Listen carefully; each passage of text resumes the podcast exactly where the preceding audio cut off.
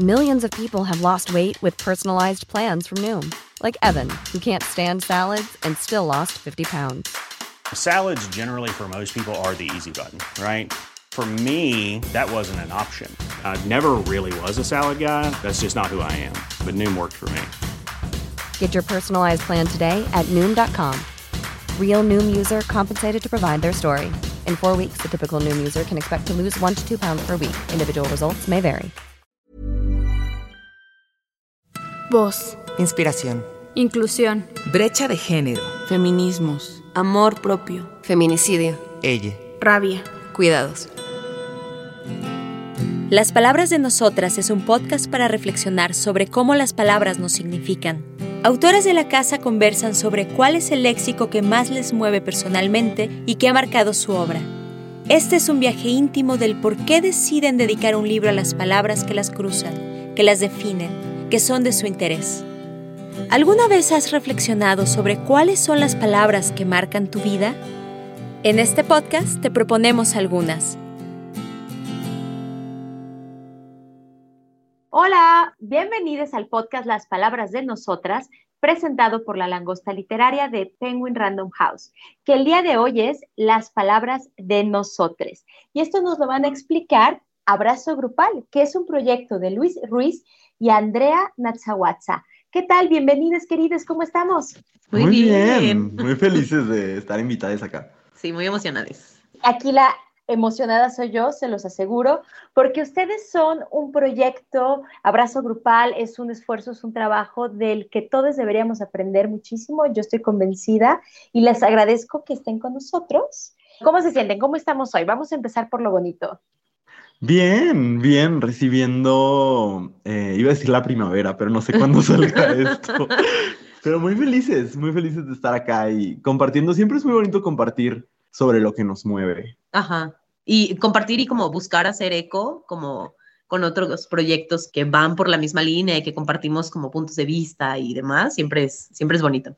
Yo estoy muy contenta de hablar con ustedes porque pues esto se trata de palabras y tienen muchas palabras que enseñarnos porque como yo siempre digo, el lenguaje evoluciona y cada que accedemos o que se nos cuenta o que escuchamos o que creamos una palabra nueva, hay un universo detrás y yo les invito a que nos regalen dos o tres palabras que consideran trascendentales de su libro, que permítanme presumir esto.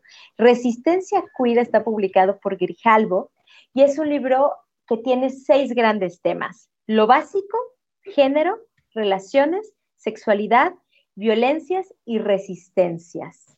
Pero antes de pasar a sus palabras, Luis y Andrea, por favor, déjenme preguntarles por un término que me parece trascendental, que es ternura radical.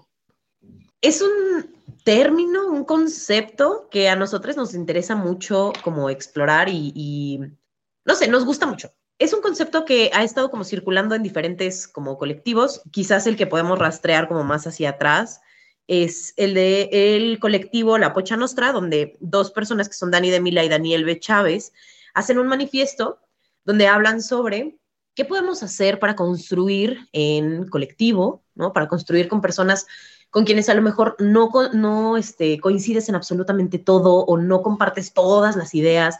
Porque luego cuando estamos en movimientos como, no sé, el feminismo o, o colectivos como la comunidad LGBT y demás, está esta idea de que nos tenemos que poner de acuerdo en todo para que las cosas funcionen y que cuando tenemos desacuerdos o cuando no, no vemos de la misma manera ciertas cosas o, discutimos sobre, sobre las posibles soluciones a un problema, es como si, como si la iniciativa hubiera fallado, como si el movimiento hubiera fallado, ¿no? Y como si esa fuera la manera de definir el movimiento como algo fallido. Sin embargo, creo que justamente al ser movimientos de personas, pues van a ser movimientos fallidos que están llenos de contradicciones y que están llenos de un trabajo constante, ¿no? Entonces, creo que eh, la ternura radical es este concepto que nos dice, vamos a tener contradicciones, vamos a encontrar cosas en otras personas que no nos hacen sentido, que nos hacen enojar, que nos harán tener ciertas respuestas. Eh, habrá personas que nos lastimen o que vayan en contra de lo que nosotros creemos y después pues rectifican y aprenden y entonces el acompañarnos en ese aprendizaje, el acompañarnos en rectificar, en cambiar de opinión, el permitirnos equivocarnos nosotros y permitirle a otras personas equivocarse y corregir esos errores, no es fácil, requiere mucha chamba, pero es más o menos eso lo que está atrás del concepto. En el libro justo tomamos un par de frases que nos parecen muy interesantes. Por ejemplo, aquí tenemos un fragmentito que dice que la ternura radical es ser crítica y amorosa al mismo tiempo, es no permitir que los demonios existenciales se conviertan en cinismos permanentes, es no tenerle miedo al miedo, es abrazar la fragilidad, ¿no? Es, pues sí, las personas somos contradictorias y las personas tomamos decisiones cuestionables y eso no significa que no podamos abrazar esas decisiones cuestionables, abrazarnos entre nosotros y construir cosas desde ahí, ¿no? Eso creo yo. Me encanta y además tú estás planteando la confrontación y las diferencias desde el punto de vista más conciliador.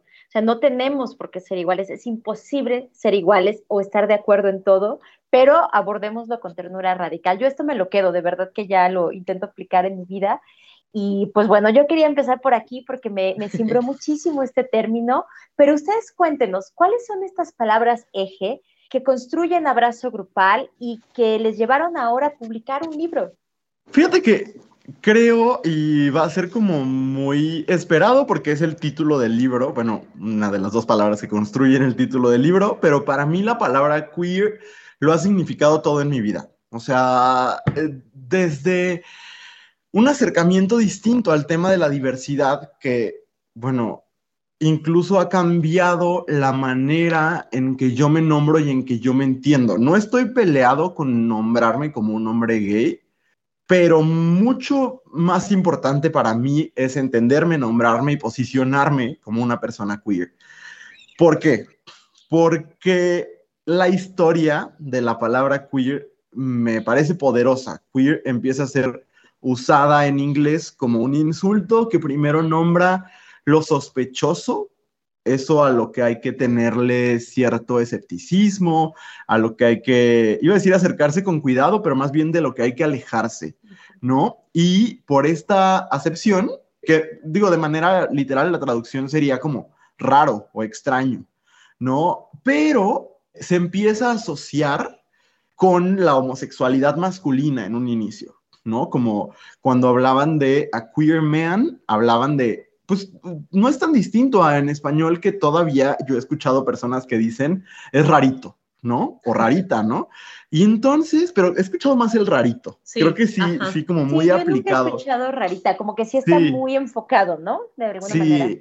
Sí, a la homosexualidad masculina, ¿no? Y entonces se empieza a usar como este término que deshumaniza, que marca como muy claramente la otra edad, pero prácticamente todo en los activismos LGBTQ cambia cuando aparece la pandemia del VIH-Sida. Si bien desde las revueltas de Stonewall, que son este hito en la historia LGBT, que es un, levantamiento de personas queer en Nueva York a partir de la represión policíaca, desde ya en ese entonces la palabra queer empieza a utilizarse como un signo identitario, pero es en los finales de los 80, principios de los 90, que como respuesta a la actitud que el mundo toma ante el VIH y el SIDA, que es tomado como una enfermedad homosexual en aquel momento, se toma la palabra queer como un signo de identidad, de orgullo y de resistencia, ¿no? Como decirle al mundo, yo sé cómo me miras,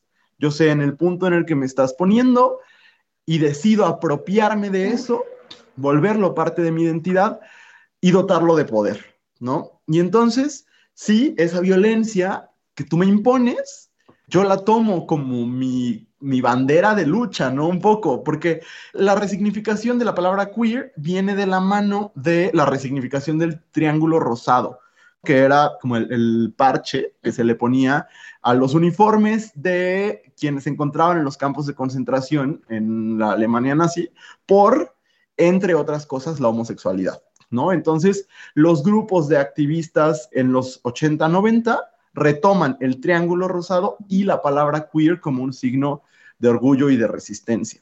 Y lo que me gusta es que no pierde el carácter político de la dimensión de la sexualidad, del género y de la expresión, ¿no? O sea, como siento que gay es una palabra que se ha alineado mucho, no digo que sea malo, pero que se ha vuelto mucho más digerible para el sistema, ¿no? Como es una palabra que suena bonito, la traducción literal de su significado original del inglés sería alegre, Entonces, hay manifiestos de, de aquel entonces que dicen, pues decidimos no nombrarnos alegres porque no es lo que sentimos en este momento. Y es posicionarse desde esa rareza, desde esa diferencia y decir, sí, eso que me hace ante tus ojos raro, rara, rare, es lo que abrazo de mi identidad. La resignificación, ¿no? De quién soy. Tú dijiste una frase importantísima, Luis, que es entenderme y nombrarme. Esa es la resignificación. Sí, y, y el poder de decir, esa palabra ya no es tuya, que hay toda una discusión de, ok, sí, cuando esa palabra se trae a Latinoamérica, pues sí, no carga el, trauma con ella. En países como México, la palabra queer nunca ha sido utilizada eh, de manera violenta hasta ahora que ciertos movimientos transexcluyentes, sobre todo, la usan como con desprecio, pero en realidad llegó a Latinoamérica como una señal de orgullo y creo que ha mantenido ese, ese significado y que quienes decidimos nombrarnos con ella lo hacemos como desde una dimensión no solo personal, sino también política y comunitaria. De hecho, ahora yo he visto la palabra queer ya en español, C-U-I-R, o sea, está tan apropiada ya a movimientos en América Latina que se ha trasladado al español con todo lo que significa.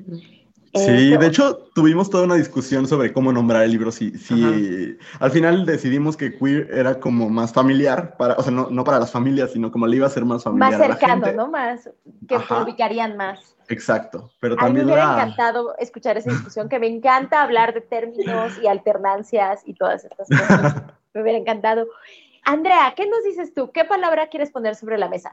Yo creo que mi palabra no, que, describe no solamente como por qué hicimos este proyecto de libro, sino mucho de, de mi presencia en el proyecto de abrazo grupal es interseccionalidad. Debo decir que este proyecto lo empezó Luis y este, eventualmente me uní yo y, ha, ha, habido más personas, en este momento somos Luis y yo nada más, pero cuando Luis me invitó a integrarme al proyecto, la invitación era esa, ¿no? Como, sí, vamos a hablar de temas de diversidad sexogenérica, pero hay que meterle otras perspectivas y hay que tratar de tener una lectura como más amplia. En su momento, cuando yo me integré, estaba yo como muy parada desde el lado de los feminismos. Ahorita ya estamos paradas en lugares distintos, pero, pero en ese momento estaba muy parada desde ahí y era como de, bueno, pues entonces vamos a integrar esta lectura que tú tienes de la realidad a, a estos temas que estamos trabajando. Y entonces el tema de la interseccionalidad a mí me parece súper interesante. Para quien no conoce el término, la interseccionalidad se refiere a tener este enfoque cuando leemos las problemáticas sociales, las tomas de decisiones, las consecuencias que tienen las tomas de decisiones y demás, tomando en cuenta diferentes ángulos, ¿no? Tomando en cuenta que cada persona tiene diferentes dimensiones políticas que le atraviesan y que esas dimensiones políticas pues nos dan ciertos privilegios o nos ponen en situaciones de opresión, ¿no? Que tienen que ver con orientación sexual, con sexo, con género, con raza, con clase, con en qué país naciste, cuál es tu primera lengua, o sea, cosas que hasta que no se ponen sobre la mesa y hasta que no te pones a, analizar que sí, el, el, hecho de que en México tu primera lengua sea el español es un privilegio, ¿no? Y la gente no, muchas personas, y me incluyo, pues no lo pensamos así. Tú dices, pues claro que voy a hablar español porque en México se habla español, pero en realidad en México se hablan muchas lenguas, solo que el español es la lengua que ha predominado y la lengua que se ha, pues no que se ha adueñado, porque se ha impuesto en la mayoría de los, de los espacios. impuesto es la palabra, ¿no? Hay que decirlo desde el lugar político que significa. Sí, tal cual. Y entonces, si yo hablara otra lengua y no hablar español y buscara tener acceso a servicios médicos de calidad, pues es complicado. No todas las lenguas eh, se hablan en los servicios médicos, no toda la educación llega de la misma manera y con la misma calidad a ciertos lugares donde no se habla el español, etcétera, ¿no? Pero son estos privilegios los que de pronto no vemos porque los tenemos tan interiorizados, ¿no? Estamos tan acostumbrados a, pensar en ellos como lo normal, como en, pues yo no tengo privilegios porque me cuesta trabajo pagar la renta, ¿no? Entonces, eh, yo estoy libre de privilegios, ¿no? Cuando en realidad hay un montón y aprender a señalar esos privilegios y tener esta mirada de sí, a mí me atraviesan esas violencias, pero a esta otra persona también le atraviesan estas otras violencias, te ayuda, o por lo menos a mí me ha ayudado a tener una lectura más compleja de la realidad y también a entender dónde estoy yo parada, cuáles son mis privilegios y qué puedo hacer con ellos para reducir como las, las brechas que hay entre yo y otras personas.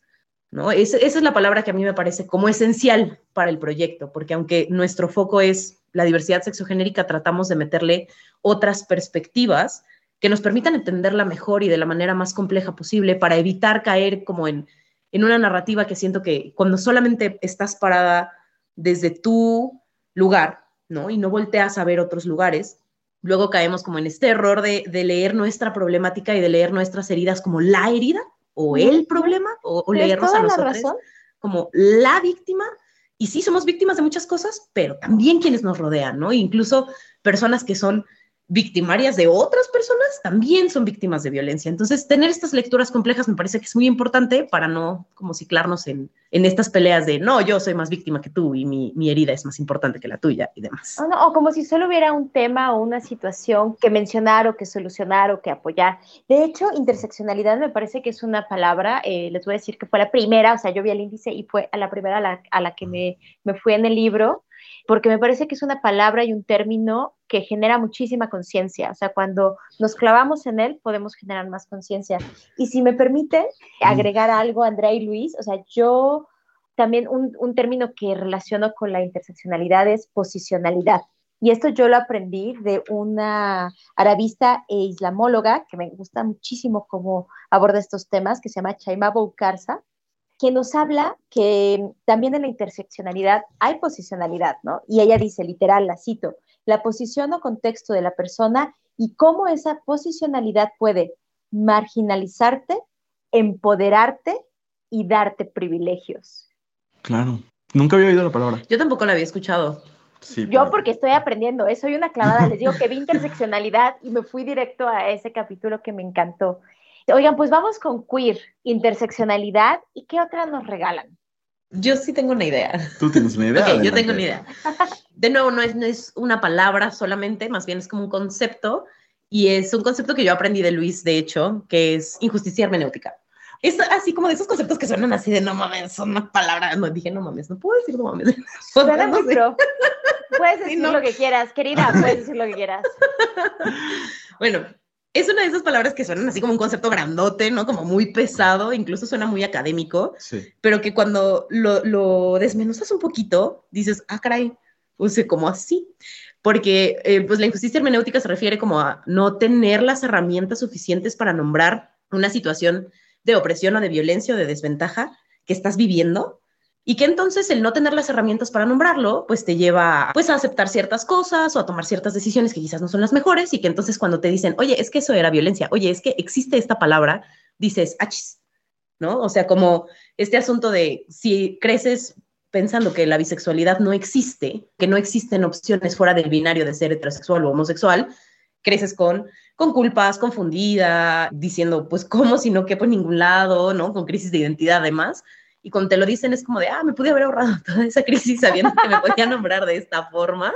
Y a mí me parece un concepto muy fuerte. Y creo que es mucho de lo que hacemos y por eso en, en Abrazo estamos un poco obsesionados con, con los glosarios, ¿no? Para decir, vamos a aprender a nombrar las cosas, ¿no? Claro, porque justo es una tremenda injusticia el no poder interpretar lo que te está sucediendo, el no tener, y es lo que hacemos con las infancias y las adolescencias, cuando les negamos el acceso a una educación como fuera de estos juicios morales eh, estrictos, cuando les imponemos una educación que no es incluyente, que es normativa, que deja, que es excluyente, que deja fuera a grupos enteros de personas, pues no les estamos dando los recursos intelectuales para interpretar lo que están viviendo. Y entonces quizás podrían estar viviendo situaciones de tremenda violencia, de tremenda desigualdad, y creer que así es el mundo o que así tendría que ser el mundo, que no hay otras posibilidades, porque no tienen el marco interpretativo para entender lo que está sucediendo y creo que a todos nos ha sucedido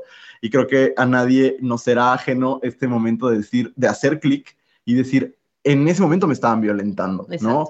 Sí, sí vi bullying en la secundaria y no lo sabía porque creí que es lo que me tocaba, por cómo me movía, por cómo era, etcétera. ¿no? O no sabía cómo señalarlo, cómo decir, ¿no? O sea, porque también yo creo que cuando nos quitan palabras, nos quitan poder.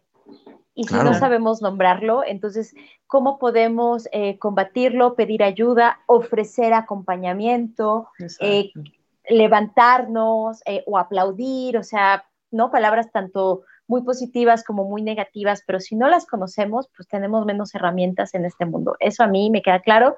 Y tal vez ahora que dices injusticia hermenéutica, que suena, suena muy remumbante, pero es un poco como el típico, ah, ¿no? Ese de, si yo hubiera sabido esto, esta hubiera sido otra historia. Exactamente.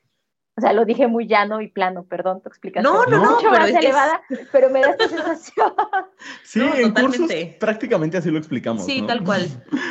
Y usamos mucho los ejemplos, o bueno, a mí me gusta mucho usar los ejemplos de, este, ¿qué pasa cuando, cuando te enteras de que el hecho de que tu pareja no te deje ver a tus amigas o te esté hablando todo el tiempo cuando sales con tus amigas, eso es violencia?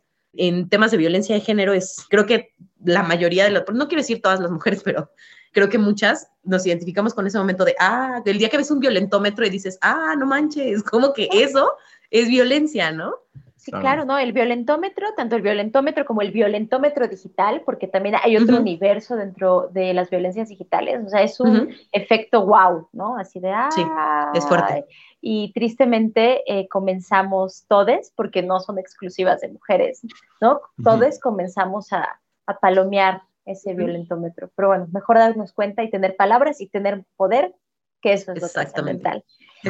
Eh, queridas, pues nosotros solemos cerrar eh, los episodios de las palabras de nosotras, el día de hoy las palabras de nosotras, en honor a ustedes y al libro y al mensaje que nos comparten, porque nombrar importa y hay que incluir a todos siempre y hay que considerarlo, como decías, Andrea, interseccionalidad y entender estos otros universos. Pues si me permiten, en vez de preguntarles por una última palabra, quisiera compartir sus propias palabras. Resistencia Queer, el libro de Abrazo Grupal, cierra con un epílogo que se llama ¿Por qué seguir resistiendo? Y quisiera leer un párrafo. Eh, espero hacerlo de la, o sea, de la manera que merece y por todo lo alto que a mí me pareció muy significativo. Entonces, aquí les va. Andrea y Luis nos dicen, Resistimos porque sabemos que hay personas más jóvenes que todavía buscan cómo nombrarse, que están en situaciones peligrosas que no les permiten ser ellas mismas. Resistimos porque quienes viven su diversidad con miedo merecen escuchar gritos que exigen justicia, pero también música y cantos de felicidad y gozo. Resistimos porque en un mundo que se niega a escuchar nuestras voces, seguimos llenándolo todo de brillo y colores, de confrontación y demandas, de una búsqueda eterna por la dignidad, los derechos y la seguridad de todos, todas y todos, sin excepción alguna. Ay, qué bonito. Ay, sí sabemos escribir. Pero por supuesto que se, miren, se me pone la piel chinita, me emociono porque hay que nombrar, nombrar importa. Sí. Sí. pues cerramos este episodio de las palabras de nosotras con mucha emoción. Abrazo grupal. Luis Ruiz, Andrea Natzahuatza, muchísimas gracias por acompañarnos y felicidades por Resistencia Queer. Gracias, Elena. Muchas, muchas gracias. Nos escuchamos en el próximo episodio de Las Palabras de Nosotras. Búscanos en nuestras redes sociales, Twitter, arroba langosta-lit, Instagram y Facebook, Langosta Literaria, y en YouTube, Me Gusta Leer México.